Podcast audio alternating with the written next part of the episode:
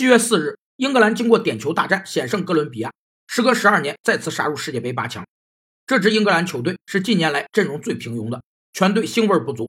但这支年轻的英格兰队甚至有了冲击冠军的机会。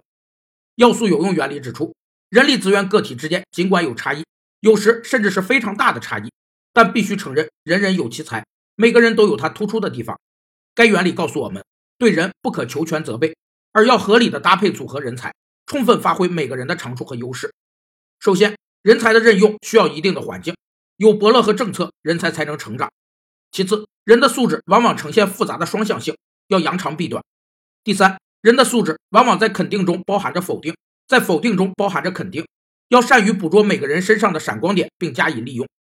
至此，本届世界杯的八强全部诞生。有意思的是，上半区四支球队都有效力于巴黎圣日耳曼的球员，所以有球迷戏称。上半区是巴黎圣日耳曼半区。